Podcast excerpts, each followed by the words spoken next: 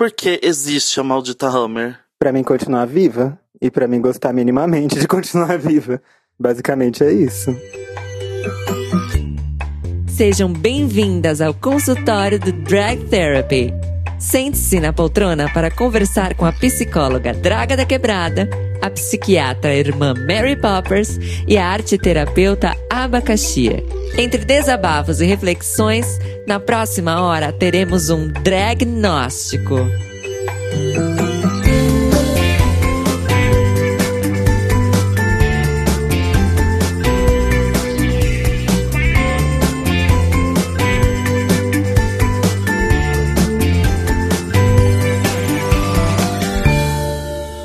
Hello, hello, hello! Não importa onde você estiver, esteja no CPTM, no vaso, num avião fugindo do Brasil. Nós, seu painel diagnóstico, estamos aqui novamente, firmes e fortalecidos pelo poder do café brasileiro, para mais um diagnóstico. Eu sou a Abacaxi, a arte terapeuta, e aqui comigo temos Draga da Quebrada. Olá, boa noite, boa tarde ou bom dia. Não consigo falar inglês. e, claro, em Memory Popas. Olá, sejam bem-vindos a esse encontro maravilhoso, essa unção. Eu tô sentindo, tá chegando. Chegou. Aqui conosco temos a drag mais sombria e cebosa de São Paulo. Eu digo cebosa que ela me ensinou essa palavra que eu amo. Bem-vindo, maldita Aba. Boa noite, Aba. É um prazer estar aqui hoje com vocês no Dragnóstico. Tá com a língua presa, é isso? É, é que eu tava na Malona agora e ela me ensinou a falar assim. Ótimo, então a gente sempre começa nossos diagnósticos aqui Ok. com a triagem inicial feito pela nossa psicóloga Draga da Quebrada de perguntas mais clichê do Holy Drag. Ok. E eu tô frustradíssima que eu ouvi um episódio que saiu aí e eu não tenho musiquinha. eu não tenho, pensei que tinha uma musiquinha meu quadro, sabe? Então estamos agora com as perguntas mais clichês do mundo drag. Que são aquelas perguntas que você já tá cansada de ouvir, que você não aguenta mais responder, mas como nós temos um público muito diverso, né? Tem dona de casa, então deixa pra lá. Então a gente precisa inserir você nessas pessoas. Seja por qual orifício for. Tá, eu sou mais passiva, mas Ok. tudo bem. Então a gente insere as pessoas em você. Gostei mais. Por que maldita Hammer? O nome Maldita Hammer ou porque a Maldita Hammer existe? Fica, Olha. fica o questionamento. Pá! Já chega. fica o questionamento. Fica no ar. Pode dar as duas respostas. Ah, eu tô com preguiça, eu vou dar só uma. O nome Maldita Hammer é que eu cresci num lugar muito homofóbico e muito pesado, que é Goiânia. Eu nasci em São Paulo, mas fui criada lá. E bicha maldita era um xingamento que eu ouvia muito frequentemente na rua das pessoas e tudo, porque eu era um pouco avançada pra cidade, assim, no meu jeito de me vestir. 1647. E eu tava um pouco à frente do meu tempo naquela época. Eu chamava muita atenção pelo jeito que eu me vestia, pelo jeito que eu me portava. Que eu sempre tive essa coisa de, de chamar pra, pra chincha, assim. Então, se o lugar era muito conservador, eu fazia questão de, de afrontar mesmo, de sair de meia calça, de calça de meia arrastão no centro da cidade e saia curta e enfrentando as pessoas. E eu ouvia muito esse xingamento, bicha maldita. E eu gostava bastante, na verdade.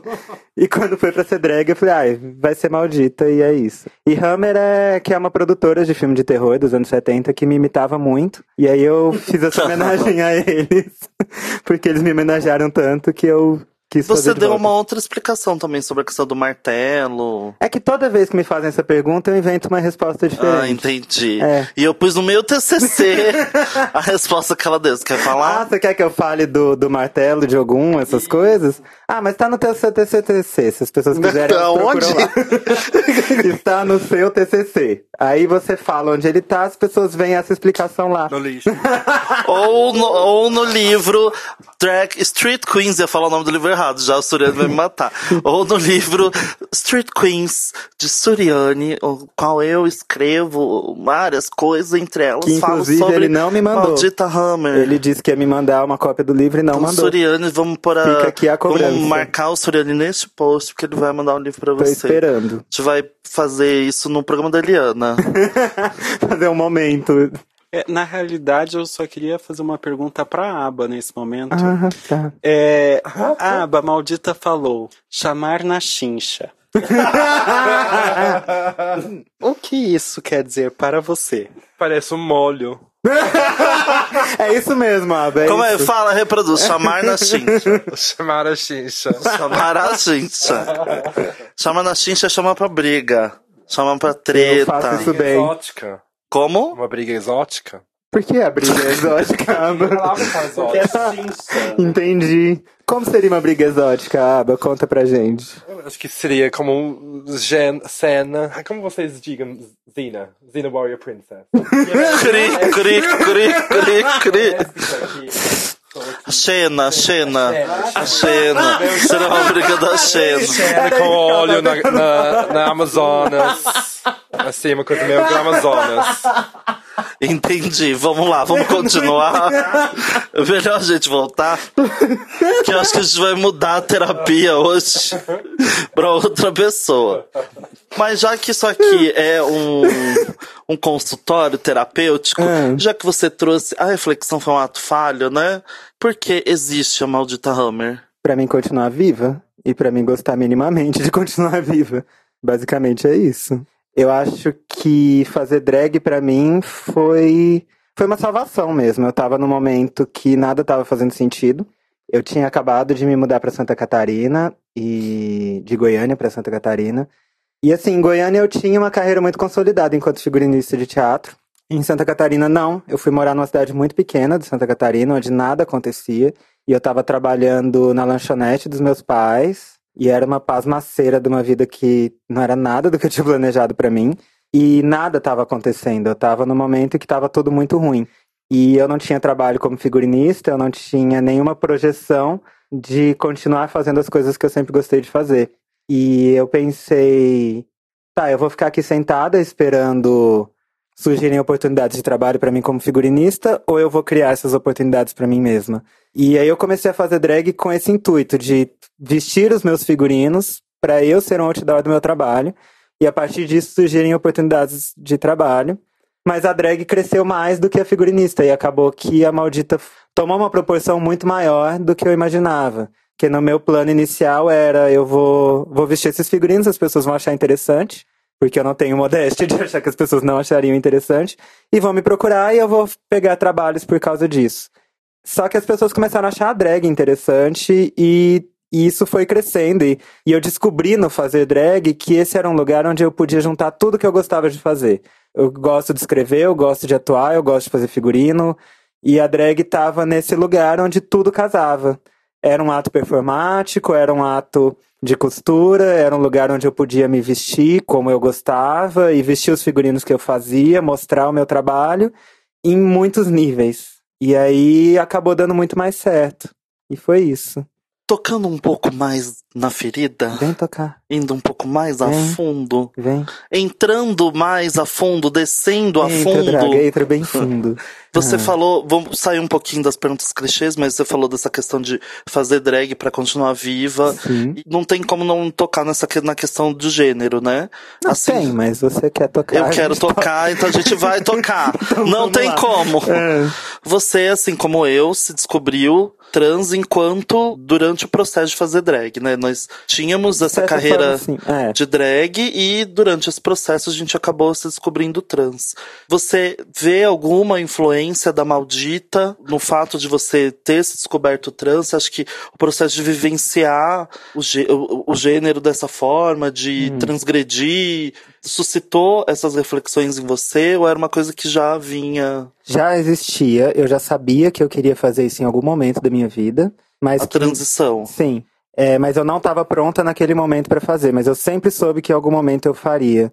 Eu acho que a maldita me ajudou, de certa forma, a ter a coragem. Não, não, não, não sei, na verdade. Eu acho que me mudar para São Paulo e consolidar minha carreira em São Paulo me ajudou a ter essa coragem. Mas eu consegui me mudar para São Paulo e consolidar minha carreira em São Paulo através da maldita. Então acho que se ela tem alguma influência foi essa. Porque a maldita nunca foi um lugar onde eu estivesse exercendo a minha feminilidade. A maldita nunca foi extremamente feminina, ela nunca teve nesse lugar, ela tá num lugar mais caricato, num lugar mais Acho que a maldita tá num lugar mais de eu colocar meus demônios pra fora e a minha acidez e a minha enjoeira, assim, do que a minha feminilidade em si.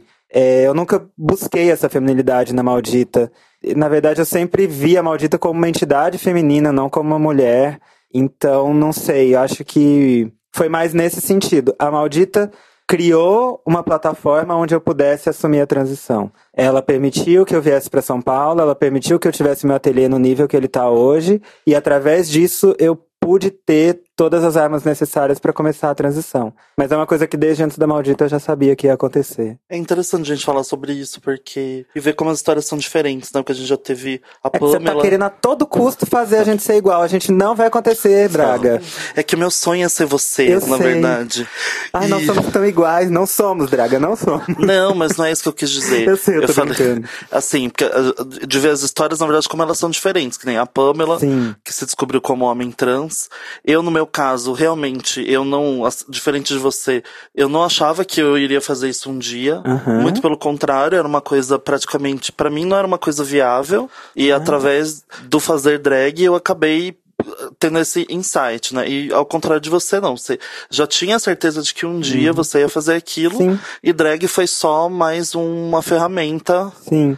Né? É, tanto que eu tava conversando com uma amiga minha de Goiânia esses dias, que ela veio passar uns dias em São Paulo, e ela me falou isso. Ela falou, ah, você sempre falou mesmo que uma hora ia fazer a transição, que você ia ser velha e não velho, e essas coisas. E aí, é uma coisa que sempre teve presente mesmo. Tanto que, tanto da minha família quanto dos amigos próximos, ninguém ficou surpreso.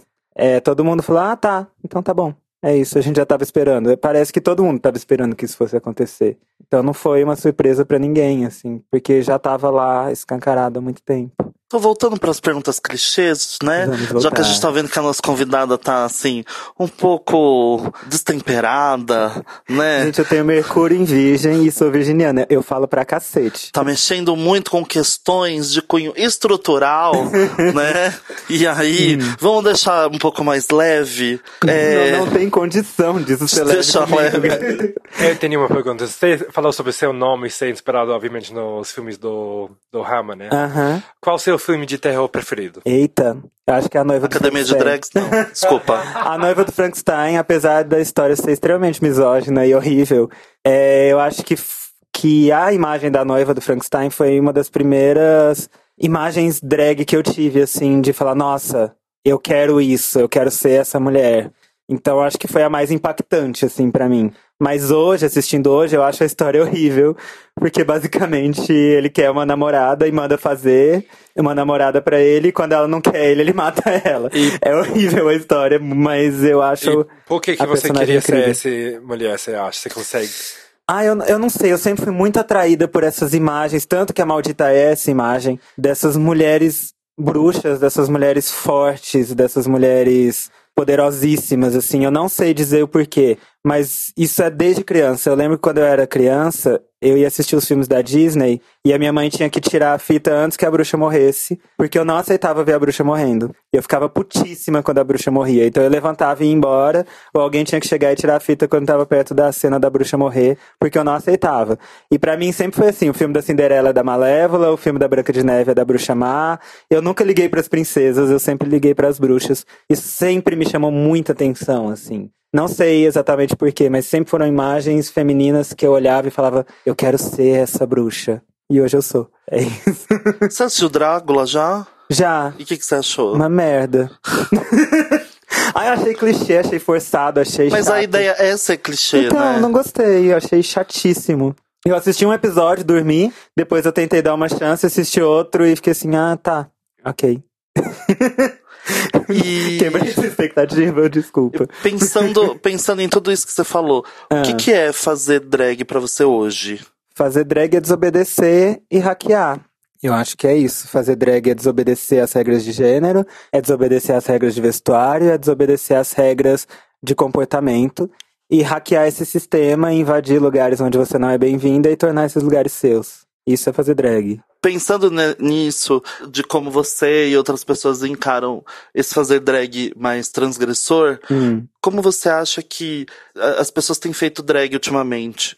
Olha, eu não sei, eu tenho algumas questões. Eu acho que, que existem camadas. Tem muita gente nova nessa pegada. E tem muita gente velha que não tem essa pegada. Eu acho que a cena sempre vai ter essas camadas de quem encara de uma forma parecida com essa e de quem encara de outra forma.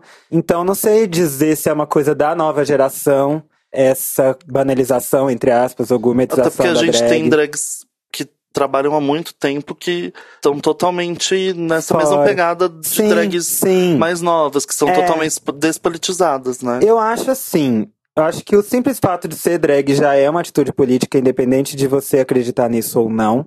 É, independente de você sustentar o discurso ou não, ou você querer levantar esse discurso ou não. Mas eu acho que para algumas pessoas a drag é muito mais uma experiência pessoal de empoderamento do que uma experiência de hackeamento do sistema. E eu acho igualmente válido, só não acho pessoalmente tão interessante. Eu, pessoalmente, não acho tão interessante quanto eu acho outras coisas, mas acho que pessoalmente, para aquela, pra aquela pessoa, aquela drag, é muito importante, muito potente fazer isso. E para outras pessoas também, porque eu acho que outras pessoas podem ver aquela drag dando um close e se sentir inspiradas da mesma forma. Porque eu acho que pra gay afeminada, muitas vezes o lugar de fazer drag é o único lugar na vida onde ela vai conseguir exercer a sua feminilidade e ser elogiada. Na maior parte do tempo, essas gays vão ser discriminadas, vão ser preteridas, vão ser jogadas de canto ridicularizadas por essa feminilidade que elas carregam, e no drag não, é um lugar onde elas podem exercer isso e serem divas e serem tratadas como elas merecem ser tratadas. E eu acho isso muito potente num nível pessoal. Eu acho muito importante que essas pessoas possam, através da drag, é, vivenciar esse momento que elas não vivenciariam antes, que a sociedade não permitiria que elas vivenciassem sem ser nesse contexto. Mas pessoalmente eu acho muito mais interessante a drag quando ela assume esse lugar de contestação. Mas não acho que é um problema que existam outras formas de fazer drag. Eu só não acompanho, não acho, não me chama atenção. Mas acho potente para aquela pessoa que ela tenha a oportunidade de fazer isso. E acho muito bom que exista esse universo drag onde ela possa viver isso. Maldita, você disse que a maldita é fundamental ou tem um papel importante para você continuar viva. Uhum. E ouvindo essa, essa sua resposta a respeito do papel da drag na vida de, de muitas pessoas, Uhum. como um, um local em que ela pode vivenciar ou experienciar coisas que em outros locais aquilo é proibido, Uhum. digamos assim. Você consegue fazer ou você acha que tem algum paralelo disso, da maldita ser um lugar em que você pode viver e fazer coisas que em outros locais você não, não teria essa possibilidade? Eu acho que já foi no começo. Hoje eu consegui transportar a maldita para minha vida pessoal. Eu consigo acessar essa liberdade que eu tenho enquanto maldita quando eu não estou montada hoje em dia. Mas foi um processo que eu trouxe para mim conscientemente. De ir pra festa desmontada e falar, não, eu vou me sentir aqui tão à vontade, tão dona da festa, como eu me sinto quando eu estou montada.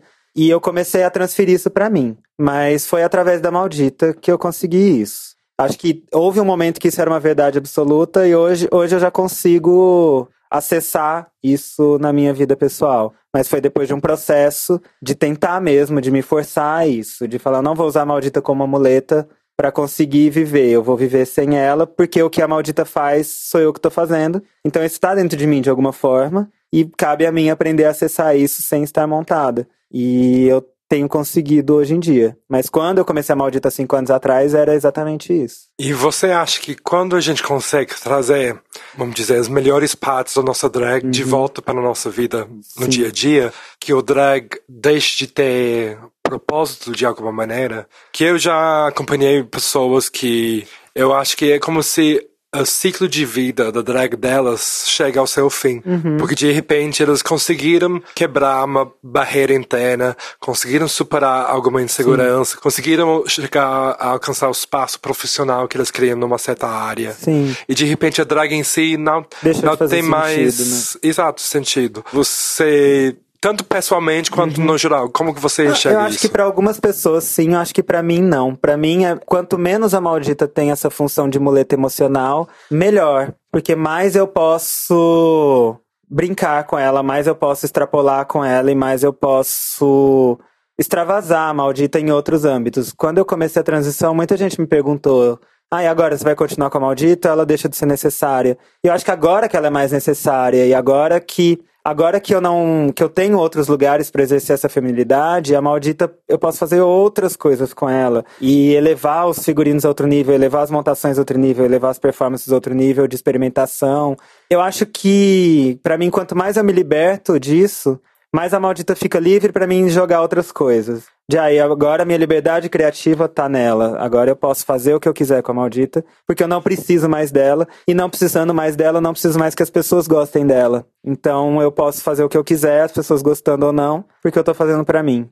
Ótimo. Já que a gente está nesse, nesse mood, vamos para o próximo quadro, que é a minha, da minha abacaxina de Pandora. Ok. De perguntas mais pesadas. Gosto. Então, eu vou, peguei umas coisas que você falou aqui que eu queria provocar um pouco. Tá. A Draga usou a frase processo de se de- descobrir como trans. Uhum. Você consegue separar esse processo para você em etapas? Ou seja, que você falou que você sempre tinha a sensação, ah, certeza Sim.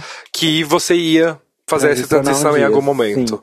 Você co- consegue olhar e identificar algumas etapas Consigo. quando Eu consigo. Eu sempre soube que eu queria, mas eu sempre tive muito medo de viver o momento que eu tô vivendo agora, que é o começo da transição. Porque é um momento que. Acho que agora eu tô um, um passo além disso, mas é, é o momento que eu passei, que é aquele momento que você não é feminina o suficiente para ser reconhecida como mulher ou como mulher trans, mas você também não é masculina o suficiente para ser reconhecida como um boy, e você fica no meio do caminho muito esquisito, que é muito doloroso, dolorido de passar, porque socialmente você fica num lugar que ninguém entende o que você é, e, e tudo bem se, você, se esse lugar te satisfaz, mas não é o lugar que eu quero, e aí você tá longe de alcançar o, o que você planejou, mas também não tem mais como voltar atrás e você fica nesse limbo. Esse lugar sempre me assustou muito. E eu sempre é, travei a minha transição porque eu queria, em algum momento da minha vida, ter dinheiro suficiente para chegar numa clínica e falar: constrói meu corpo, vou acordar pronta e, e tá ótimo. E aí, em um determinado momento, eu percebi que isso nunca ia acontecer e eu ia ficar o resto da vida esperando. E aí, eu lembro que eu assisti uma entrevista da Laerte em que ela meio que fala que ela se arrepende de ter demorado tanto para transicionar porque muitas coisas ela deixou de viver e não vai ter a chance de viver. E aquilo caiu uma chave na minha cabeça de tá, eu não vou cometer esse mesmo erro. Eu vou transicionar enquanto é tempo de, de eu viver essas experiências. E aí isso já eu já comecei a maturar a ideia. E aí eu comecei a pensar, não, eu acho que é isso, é isso mesmo, eu vou encarar. Eu tô num momento que, que a minha carreira tá mais sólida, eu, eu tô com uma certa estabilidade financeira, eu trabalho para mim mesma. Tipo, transicionar nesse momento não vai atrapalhar em nada a minha vida financeira, o meu trabalho e tudo. E aí foi uma conversa que eu tive com a Draga, inclusive, né? Que foi definitiva pra mim, que a Draga foi em casa e aí a gente conversou, eu tava muito, na verdade eu já tinha certeza que eu queria, mas eu ainda tava naquele medo de assumir isso.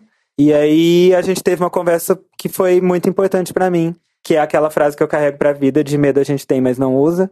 E eu vou- tatuei isso Uma na minha alma. Eu tatuei isso na minha alma e falei, é isso, foda-se, eu vou fazer. Eu nunca tive medo de fazer nada na minha vida. Cheguei em São Paulo com uma máquina de costura, zero dinheiro e nenhuma perspectiva e venci, por que que eu não vou...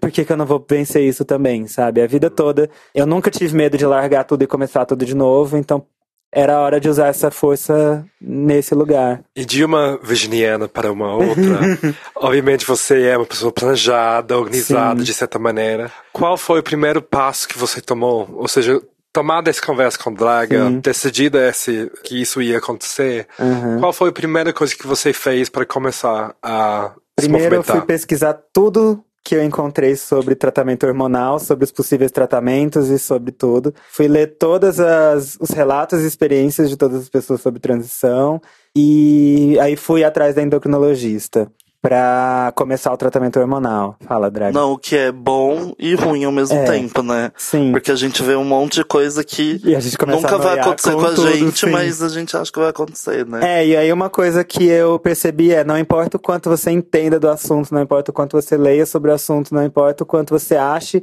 que descobriu tudo sobre o assunto, quando é na sua pele, nada, nada é igual, nada é planejado e nada é tudo muito diferente. Então, meu primeiro processo foi esse, foi pesquisar tudo para ver se eu ia acreditar ou não no que a endocrinologista ia me falar e para ver se eu ia confiar ou não no trabalho dela e e aí foi isso, foi pesquisar e começar a tomar o hormônio. E aí depois eu fui pensando nas outras coisas. Eu queria fazer um, um parênteses, que eu acho que você disse também coisas muito importantes, Draga também disse, em relação a esse o, o processo todo de, de transição. Uhum. Cada vez mais a gente, eu agora estou dizendo como um profissional da saúde, uhum. cada vez mais a gente tem certeza que todo esse processo tem que ser individualizado. Ah, sim. sim. Não adianta colocar todo mundo numa forma e falar assim: aqui é desse jeito, você hum. vai tomar tal hormônio, vai fazer tal procedimento e vai sair de tal maneira. E, e né? exatamente por isso a transição também é um processo muito solitário. Sim. E acho que isso que torna tão difícil, porque por mais que eu tenha muitas amigas trans com quem eu consiga conversar sobre, nunca é a mesma experiência e você sempre fica num lugar de eu tô por mim mesma nesse momento. É, eu, eu concordo e discordo ao mesmo tempo. Assim, porque eu acho que é solitário, mas não é sozinho. Ah, não, são lugares né? diferentes. É, mas é. é. é mas a, a vivência é, é, é, é única e, e, pessoal. Mas assim, eu também não, não falo solitário é. necessariamente como uma coisa ruim, não. Sim. É, é, um processo de cair dentro de você e se olhar e ser obrigada a enxergar que é uma coisa que você precisa passar sozinha e você precisa olhar para você. Não tem como você continuar se ignorando nesse processo. E é um processo solitário mesmo, que ninguém pode te ajudar, por mais que eu esteja fazendo acompanhamento psicológico e tudo, mas é um processo que só, só você pode mais. se ajudar. Preciso. Quer me atender, Draga? Ah, obrigado, não tenho esse gabarito. eu, eu discordo um pouquinho do Bernardo, eu acho que é solitário, é sozinho, pelo menos no meu caso, eu me sinto assim. Mas é porque você fede, as pessoas é, não conseguem fedo. ficar Fedo? Perto. Essa é a palavra, feder? Eu acho que acontecem muitas coisas ao mesmo tempo, muitas coisas as pessoas não estão preparadas para lidar, uhum. as pessoas cisgêneras que estão em volta e mesmo. nem a gente, né? E nem a gente. A gente já não está preparada para lidar, Sim. quem dirá Sim. as pessoas que estão em volta, né? E aí, enfim, por conta de outras questões, objetificação e tudo mais, né? Que a gente uhum. passa com os homens, aí se pensa, tipo, você nunca vai ter um relacionamento que as pessoas só objetificam. Então eu acho, eu já discordo um pouquinho. Mas isso também não é tão ruim assim. Pode parar de tocar a música da Lara Fabian. Porque eu acho que, pelo menos no meu caso, a, a maior, o maior desafio é ressignificar a solidão. E ah, transformar esse sim. lugar sozinho num lugar onde eu vou me cuidar, eu vou me conhecer, eu vou me entender e eu vou me fortalecer, entendeu? É, eu acho que para mim esse lugar sempre existiu, porque eu, como pessoa virginiana que sou, eu gosto muito da solidão, eu sempre lidei muito bem com a solidão. E talvez pelo fato de que eu, eu me mudei muito durante a minha vida e eu sempre tive esses ciclos de perder todas as pessoas que eu conheci e conhecer pessoas novas. Então, para mim, esse lugar de estar sozinha não me assusta tanto porque eu acho que pessoas novas sempre virão e etc. A gente sempre vai ter alguém com quem a gente consegue se conectar, mas não nessa profundidade. Então acho que a solidão sempre foi um lugar muito, muito confortável para mim. Eu não precisei fazer essa ressignificação toda. Mas, mas existem muitos lugares novos que são complicados, assim. Eu acho que o da objetificação é um dos mais que mais me incomodam. É, algumas abordagens que eu recebo hoje que eu não recebia antes começam a me incomodar. Ah, não sei. Tem muitos lugares, assim, que são muito difíceis, mas para mim o mais difícil foi o hormônio mesmo. Lidar com, a, com as modificações psicológicas que o hormônio causa e que você não tem muito, muito como reagir a isso, porque é uma, uma coisa física que tá acontecendo no seu corpo. Então, às vezes, tem dia que eu acordo e eu só tenho vontade de chorar, e essa vontade veio do nada, e é uma coisa do hormônio, e você não tem muito o que fazer além de aceitar, igual gripe, assim. Pai, eu já acordei com gripe, você não tem muito o que fazer, você senta e espera passar. E tem muitas reações do hormônio que são assim, que você só senta e espera passar. E é muito novo lidar com tudo isso, e é muita coisa acontecendo ao mesmo tempo. E o hormônio te deixa num estado de ultrassensibilidade, e, e ao mesmo tempo a sua resposta social é muito mais negativa, e você tá ultrassensível, recebendo um monte de coisas que você não recebia antes e não estava preparada. Eu acho que esse combo é um combo muito punk mas vamos lá. E aí eu ia fazer um, quero fazer uma pergunta para você e para Draga.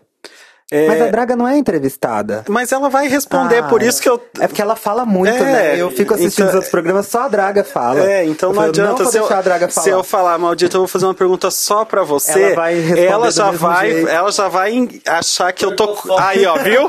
Já Eu vai vim- falar que eu sou Eu vim pronta pra gordofóbica. silenciar a Draga. Eu vim com essa intenção. Ah, então você hoje. fica. tran- Daqui a pouco vai sobrar pra você também.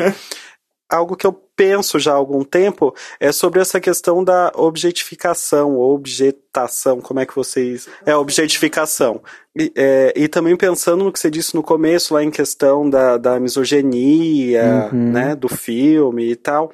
É, essa objetificação, como vocês percebem isso? Se é uma objetificação relacionada.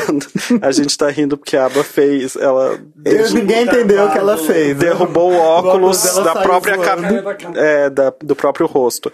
Mas se essa o- objetificação está relacionada ao processo de transição, a ser uma pessoa trans, a uma questão de ser mulher, como é, ou, ou tudo junto. Eu acho que a objetificação tange o feminino. E aí o feminino, eu acho que é importante fazer essa ressalva que o feminino, ele não está diretamente ligado a ser homem ou ser mulher. O feminino pode estar em qualquer corpo. Então acho que a objetificação ela tange o feminino, porque enquanto boia feminada, essa objetificação também existe num outro nível. Eu acho que que ela ela tange esse universo feminino que o masculino quer se usurpar disso e quer usar isso e abusar disso. E aí o que eu acho que, que toca em especial a mulher trans, e os homens trans também passam muito por isso, é esse lugar de que a pessoa trans é vista como uma não pessoa. Então, o que me acontece hoje, por exemplo, é que muitos homens chegam em mim e a primeira coisa que eles já começam a falar é dos seus fetiches mais obscuros que eles não falam com ninguém porque é um lugar de você serve pra isso e como você não é uma pessoa, eu não tenho medo do seu julgamento. Eu posso falar qualquer coisa pra você e foda-se o que você vai pensar, porque foda-se você. E aí acho que cabe entra mais nesse lugar de não te ver como um ser humano e se você não é um ser humano, você é um objeto. E como um objeto, você tá ali pra qualquer coisa. Acho que fica nesse ponto. E aí, inclusive, a gente percebe esse lugar de não human... de desumanização quando a gente vê os crimes, né, que acontecem Sim, sim. com as mulheres trans, com os homens trans, com as pessoas trans em geral.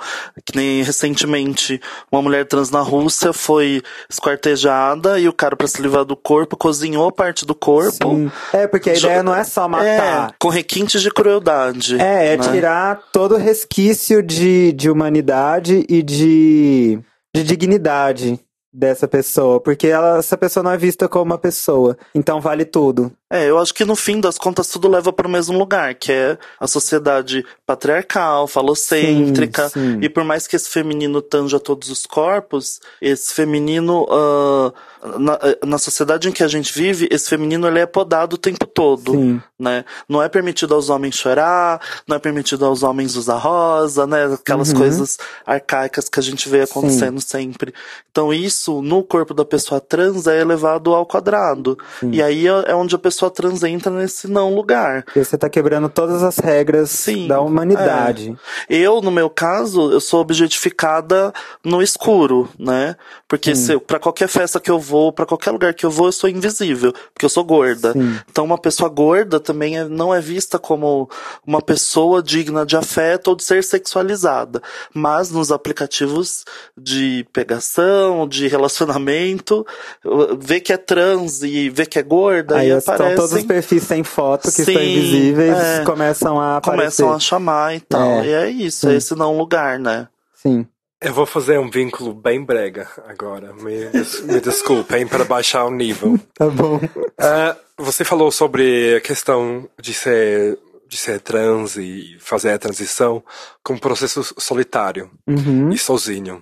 Sim. Ah, preparem que aqui vem a parte brega. Agora, tipo, Começa a para mim, Moment na minha cabeça. mas tem um propósito. Por exemplo, escutar podcast é uma coisa que eu, eu acho que muitas pessoas fazem enquanto sozinhos. E para mim sempre foi um, um médio mais íntimo, porque realmente quando você usa o fone parece que você está falando com pessoas, ou escutando, você faz parte da conversa, ou seja, é uma coisa meio íntima assim. E eu acho que esse tipo de conversa, por exemplo, a gente nunca sabe quem vai escutar esses episódios. Eu não tô entendendo onde você quer Pera, chegar. pera, Tá me, me dá dois minutos.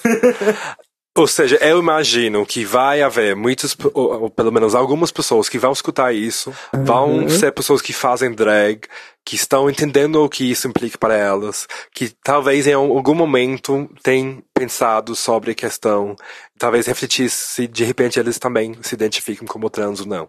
Ou seja, e aqui na privacidade do nosso podcast com elas, eu queria saber de vocês, ou o que vocês diriam para alguém escutando isso sozinho, que talvez não tenha aberto essa reflexão para outras pessoas na vida delas, e, tipo, não sabe como abrir isso, como falar sobre isso, porque vocês já passaram por esse momento de não ter aberto isso para outras pessoas. O que vocês falariam para alguém escutando? Valia, Eu, espera, eu tô desculpa. amando que foi. tipo, Resumindo, resumindo, é aquele momento do rádio em que o locutor fala assim: Maldita, Maldita. fale um agora pouco. para o nosso ouvinte. Então, é, é É, isso. fale. Isso. Ah, eu não sei. Eu acho que cada uma que se vire com seus problemas. Tô aqui pra ajudar ninguém, não. Eu tive que achar o meu jeito. Você acha o seu aí. Acha a sua força onde você acha que ela tá. Mas acha, gata, é isso. Não fica se escondendo, não. Então. Bom, Eu vou repetir a frase da Magotonho que a gente usou É, na nossa tá. conversa aquele dia, né? Medo a gente tem, só não usa. É isso, Né? sei lá, eu acho que cada pessoa tem a sua forma, mas, ah, não sei, eu, eu tenho nervosismo com. Ah, eu É quero. difícil mas pra não você posso. passar por esse tipo de situação, né? É difícil. É difícil. Como Pra que mim, você ter tá? Como empatia você com tá os vendo? outros é muito É difícil. muito difícil, tô imaginando, tô pensando. bom, de volta à nossa abacaxi de Pandora depois desse É 20 que eu sou uma minutos. pessoa virgem com ascendente em. Ah. eu acho tudo uma marmota e não tenho paciência. Então é isso. Gente, se tá sofrendo porque não tem coragem, arruma essa coragem, vai aí. Vai ser difícil mesmo. E é isso, gato. Vai ser difícil, Gente, vai ser ela não- foda. ela não tá errada. Não, não, eu tô achando. Você não pensou em, em ab- abrir um consultório, alguma Imagina coisa psicóloga. pra, pra falar Ai, as verdades? Supera, supera isso, garota. Mais, mais cedo. Você veio aqui de novo no meu consultório falar a mesma coisa, você não superou isso até agora. Você falou sobre essa vida não era nada o que tinha planejado para mim. Mais cedo, falando sobre quando a gente estava falando sobre as perguntas Eu clichês. entendi o que você falou. Apertando a tecla SAP. Você falou que essa vida de drag não era nada o que Ah, você tinha sim, planejado tá. para você. Quando você era mais adolescente, o que você tinha planejado para você? Não, a vida de drag tava, tangia o que eu imaginava pra mim. A situação que eu estava quando eu comecei a fazer drag, que não era o que eu queria pra mim. E aí eu usei a drag pra sair daquela situação, funcionou, saí. Mas quando eu era adolescente, eu me via exatamente onde eu tô agora, em São Paulo, com meu ateliê, fazendo as minhas coisas e tocando terror e tocando o fogo em todo mundo. Era exatamente onde eu me via. Eu ia ficar bem feliz, inclusive, de me ver onde eu tô. Você falou também em conseguir ter as armas necessárias para fazer a transição. Sim. Quais são as armas necessárias para fazer uma transição? Armas, tipo, Armas, pá. urmas, urmas. Armas, eu entendi. As almas As necessárias almas. pra gente. Ah, alma, É, ninguém, alma, alma ninguém aqui também tem, as almas claramente. Maldita. Aí fala de almas. Eu falei, gente, ela montou um. Mas eu, eu roubo a alma das pessoas pelo Twitter e pelo, pelo Instagram. Sempre que você curte uma foto minha, você perdeu um pedaço da sua alma. Não, pra mim, as armas necessárias foram ter a total independência financeira de qualquer pessoa, pra mim poder falar, eu vou fazer o que eu quiser e foda-se a opinião de todo mundo, tanto de família quanto de amigos e, e tudo, e morar numa cidade que me permitisse isso. Eu não sei como Goiânia é hoje, mas Goiânia, 15 anos atrás, quando eu morava lá, era um lugar onde eu não estaria viva se eu tivesse começado a transição. Então, acho que São Paulo, por mais problemas que se tenha, é um lugar onde é possível para mim começar essa transição. E a forma como eu trabalho hoje é, um- é uma forma que eu transicionar ou não não vai fazer diferença. Eu não vou perder nenhum cliente no meu ateliê por causa disso e não vou perder nenhuma oportunidade de trabalho por causa disso hoje. Então, acho que ter essa independência, essa autonomia para ir e vir na cidade e para pagar as minhas contas, mesmo com a transição, foram as armas para mim necessárias para fazer isso. A nossa última convidada, sempre nessa segunda temporada, está deixando uma pergunta para a próxima. Ah, eu sou a última? Não. Uh, mais atual. De... Ah, a última. Ah, Os... é porque costuma acontecer isso. Quando eu Deixa eu passar para meu acaba. tradutor instantâneo aqui. Então vamos. É o seguinte: Ah, a entrevistada da semana passada hum. deixou uma pergunta pra você, A sem Rita? saber. Ah, não, não foi a Rita. é, A Rita foi a última que saiu. Sem saber que você seria você. Tá. E Tá. você vai Aham. deixar também Uma pergunta. uma pergunta para a próxima. Ok. Ok? Então, Ok. traduzir? Então, a pergunta da Lulu, que foi a última a convidada Ah, não vou aqui. responder nada vindo da Lulu, não. Era qual a relação entre você desmontada e sua drag? Assim, porque a gente tinha falado na entrevista dela sobre questão de talvez você enxergar a sua, sua drag, sua persona como uma irmã, como uma amiga, como uma avó, dependendo de quem fosse. Tá. Não, No caso dela é um demônio mesmo, uma possessão. a maldita. Então, a- a Mary Pop está com uma festa agora, na pós- pós-Páscoa. Fala mais. Ah, A gente começou agora é, o exorcismo drag.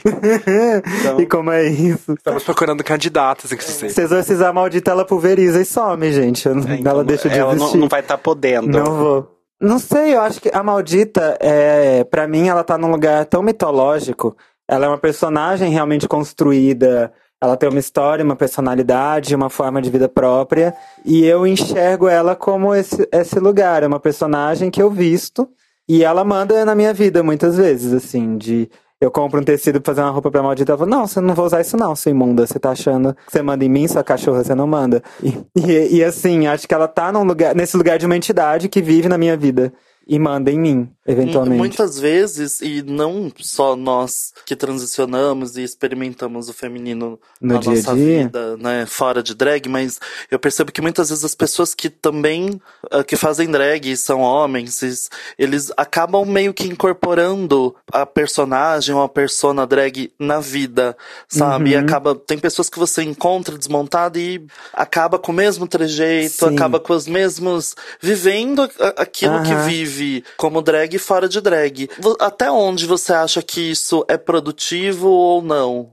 Não, eu acho que essa é a coisa mais incrível sobre fazer drag. Eu, eu que venho de. Eu, eu comecei como atriz aos 12 anos de idade, passei pelo circo, fui palhaça e fui drag, eu passei por vários níveis de atuação com vários tipos de personagens diferentes. Eu acho que a drag, ela é fenomenal exatamente por isso. Porque a fronteira entre a drag e a pessoa que faz a drag é líquida. Às vezes a maldita, por mais que ela seja uma personagem bem construída, ela é uma bruxa de 8 mil anos, eu tô aqui falando sobre lidar com meu corpo decrépito, ah, porque meu olho caiu ontem, não sei o quê. E aí chega uma pergunta, uma outra pessoa fala, ai, maldita, como é que tá sua mãe? Fala, ah, ela tá bem, não sei o quê. Você deixa de ser personagem na hora e vira você. E essa fronteira líquida, eu acho ela genial. Porque a drag é uma personagem que se aproxima muito daquele teatro tradicional que você fazia a mesma personagem a vida toda. E você passa 30 anos fazendo a mesma personagem e ela vai evoluindo até um nível que ela e você, ela tá na sua célula, ela tá em você no seu DNA, assim. Tipo a Regina Duarte, né? Que faz sempre ela mesma. Exato. E aí, a drag tá nesse lugar de. E ainda é uma personagem, acho que é ainda mais profundo do que isso, porque, por exemplo, se você pegasse uma pessoa que fez Pierrot a vida toda, é uma relação. Agora, a drag é uma personagem que você criou. Então, ela, ela é uma projeção de você, ela partiu de você, você escolhe o que ela veste, você escolhe como ela fala, você escolhe o que ela performa. Então, a drag, ela tá num lugar em que é muito. É muito líquido mesmo, o que é ela e o que é você. E isso é muito, eu acho isso na verdade muito enriquecedor, muito muito interessante esse lugar. E eu passo muito por isso no meu ateliê, principalmente com alunos e alunas novas assim, que muitas vezes as pessoas chegam no meu ateliê da primeira vez assim se cagando de medo, de eu ser extremamente grossa, de eu ser extremamente estúpida, e minhas alunas principalmente. Muitas alunas chegam na primeira aula e falam assim: "Ai, mas você é tão doce, eu tava esperando, tava morrendo de medo de errar alguma coisa estúpida e você me xingar". Eu fico: "Não, eu não vou fazer isso". Mas mas acho que mas essa gro- pessoa grossa tá dentro de mim. Eu sou uma pessoa grossa. Jamais teria percebido isso.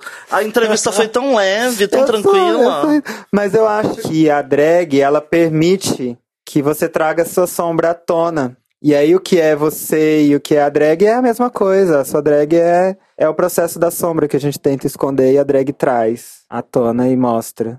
De uma forma aceitável socialmente. E você falando sobre barreiras líquidos, quais são os líquidos? É vodka, catuaba, É chuca. cachaça? É sempre chuca. Ah, tá bom. É. E agora então, deixa uma pergunta para nossa próxima convidada. A sua família tem muita vergonha de você? E a gente sempre Eu devolve a pergunta. Como você responde isso? Você responde também. A minha pergunta? Óbvio que não. Eles têm que ter orgulho de mim, eu que tenho vergonha deles. Ótimo. Assim como eu tenho vergonha de todo o resto. E aqui se encerra a nossa abacaxina de Pandora. A gente tem um problema né, nesse programa Que é a draga. Não, esse aí é. é. Então, nós temos dois problemas Ok. nesse programa. Que, é, Que um chama relógio. Eu e a draga. Cronômetro, que tem um rapaz que fica assim, ó, mostrando. É, eu, tô, eu tô calculando o tempo todo se a minha perna alcança a cara dele depois eu tô sentado.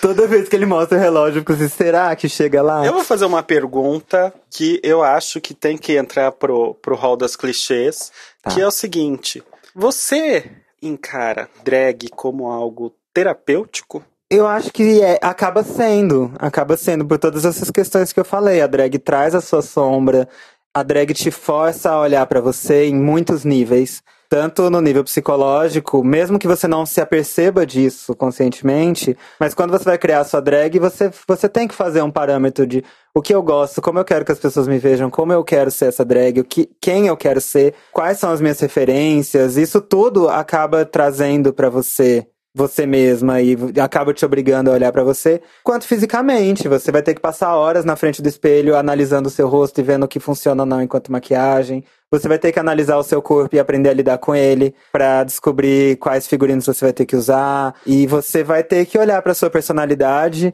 e lidar com ela pra saber o que você vai querer performar, como você vai querer ser vista e como você quer que essa drag exista no mundo. Então acho que a drag acaba sendo terapêutica porque ela te obriga a passar por um processo de autoconhecimento pra montá-la, pra fazê-la existir, mesmo que você não se dê conta disso, mas ela acaba tendo essa função. E você falou acaba sendo terapêutico. Uhum. Isso é uma resposta que a gente vê com muitas pessoas. E eu acho que eu também já respondi dessa maneira. Mas você não acha que pode ser que até é isso realmente que a gente está procurando quando a gente faz drag? Que não é que de repente estamos fazendo drag justamente para ter esse efeito terapêutico, por mais que não seja consciente no primeiro momento. Pra mim foi, pra mim foi totalmente consciente. Como eu falei no começo, eu comecei a fazer drag pra continuar viva e pra continuar gostando de viver. Eu sabia que a minha vida não tava em nenhum nível aceitável pra mim e fui fazer drag pra lidar com isso. Pra mim foi consciente, mas eu acho que pra muitas pessoas não é. Mas isso é invariável. Todas as pessoas que fazem drag que eu conheço começaram a fazer drag porque estavam insatisfeitas de alguma forma com a forma como viviam. Não tem ninguém que foi fazer drag assim, ah, eu sou tão feliz, vou fazer drag. Não conheço ninguém que, pra quem isso foi real. E aproveitando a deixa que a irmã Mary Poppers deu, né? Sobre se drag é terapêutico ou não, eu lhe faço a minha última pergunta clichê. Diga. Que é clichê porque eu faço pra todas. Se você fizer outra pergunta clichê depois dessa, eu vou te chutar. Todas as convidadas já. Você já respondeu isso pra mim uma vez, mas provavelmente você não vai lembrar, porque seu É, cérebro já tá cheio de verme e conversas. tal. Drag, pode tudo? Poder tudo, todo mundo pode tudo. Só que o que a gente tem que pensar, e eu acho que é o que muita gente não leva em consideração quando pensa que pode tudo, é que, tá, você pode tudo, mas a pessoa pra quem você pode tudo também pode tudo. Então, eu posso fazer uma piada que te ofende. E você pode responder a isso, na violência que você quiser. Então, a partir do momento que eu posso tudo, eu tô te permitindo tudo também. E o que eu acho um problema é isso, é que geralmente as pessoas querem poder tudo, mas não querem ter resposta a isso. Eu posso fazer o que eu quiser, mas você pode responder ao que eu fizer da forma que você quiser também. E esse é o rolê. Você pode tudo, mas esteja disposta a lidar e a, e a encarar o que vai vir depois. Tanto que isso seja como rejeição, do tipo, olha o que essa fudida fez, vamos, vamos limar ela e murar ela e, e afastar ela do rolê, quanto do tipo, ah, eu- é, você fez uma piada muito transfóbica, eu vou, vou meter a mão na sua cara quando eu te encontrar. Você tem que estar pronta pra lidar com as respostas do que você fez. E não ficar tipo, ai, eu estou sendo perseguida porque eu fiz tal coisa e as pessoas não entenderam. Foda-se, você fez sabendo que isso ia ofender alguém, lide com as pessoas ofendidas vindo atrás de você depois. Ótimo, vou fazer mais duas perguntas rapidinhas antes da gente passar para nosso último você quadro. rápido, Desculpa. Ah, primeiro, você. Olha, então vocês que estão enrolando agora, parem.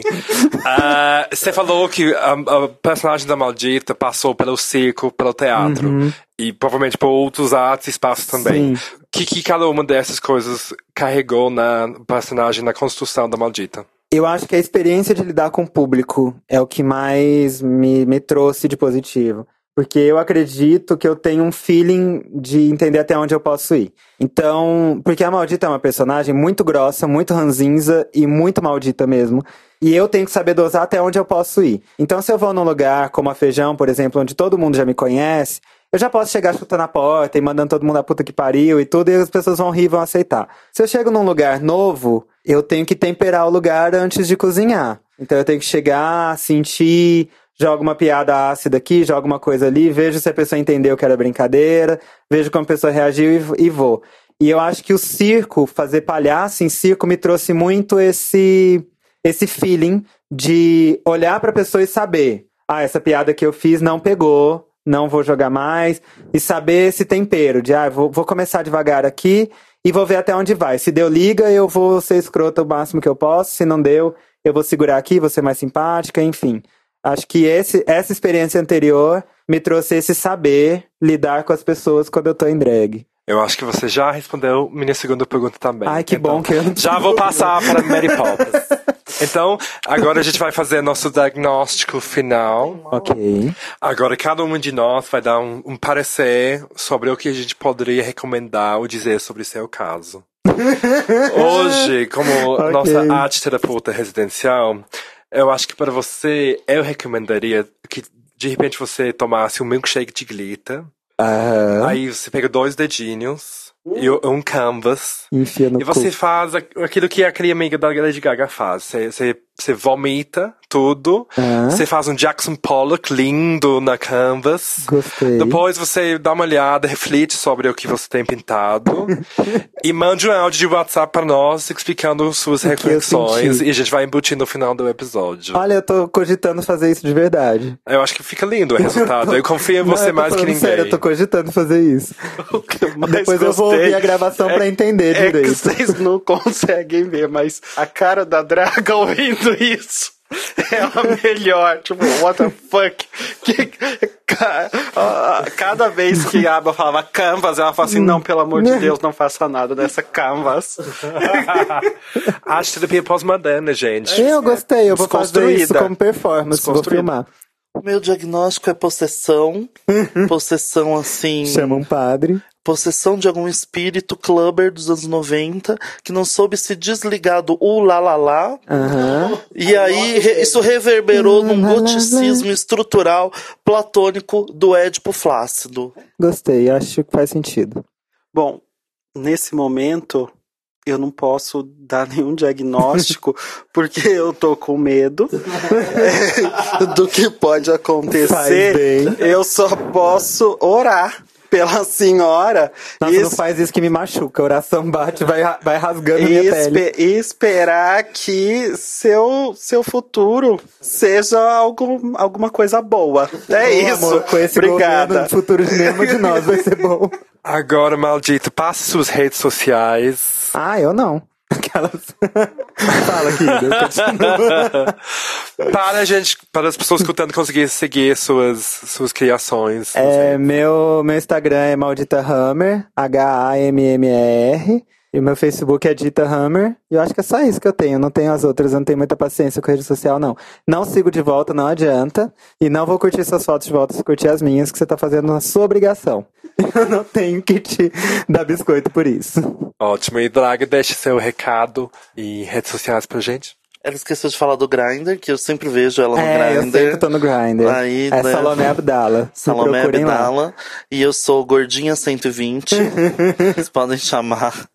Tu- Do Twitter não tenho, LinkedIn não tenho, é, site não tenho, é, Facebook Draga da Quebrada e Instagram Draga da Quebrada e até minha página de psicóloga no Facebook Hum. Duda Silva Psico. Então venha, vamos. É psico de um psicótica? atendimento- É de psicótica, isso. Não fala assim que nos pacientes ouvem este podcast, viu? Quem escuta o podcast vai ter desconto? Alguém escuta o podcast? Querida, eu já cobro tão barato aquelas, né? Que não tem como dar mais. Não, mas a gente faz um. um, né, não pode fazer isso que o conselho não permite. Mary Poppins, sua vez. Vocês podem me encontrar, como eu digo, sempre na missa das 4h40 da manhã, na Sé. Eu tô sempre lá pedindo dinheiro.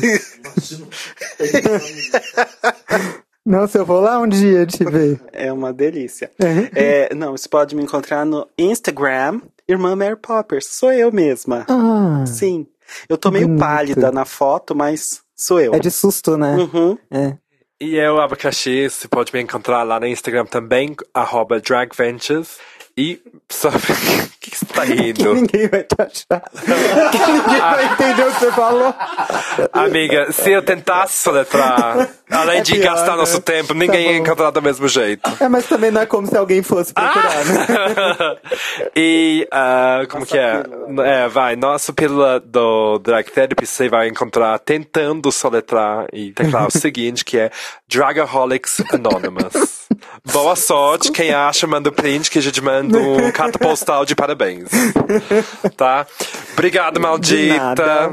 Obrigado, colegas. Nossa, É, foi muito eu que bom estar agradeço, aqui viu? hoje. Obrigada. Por hoje, nosso tempo de atendimento acabou. Não deixe de retornar para o próximo episódio do Dragnóstico.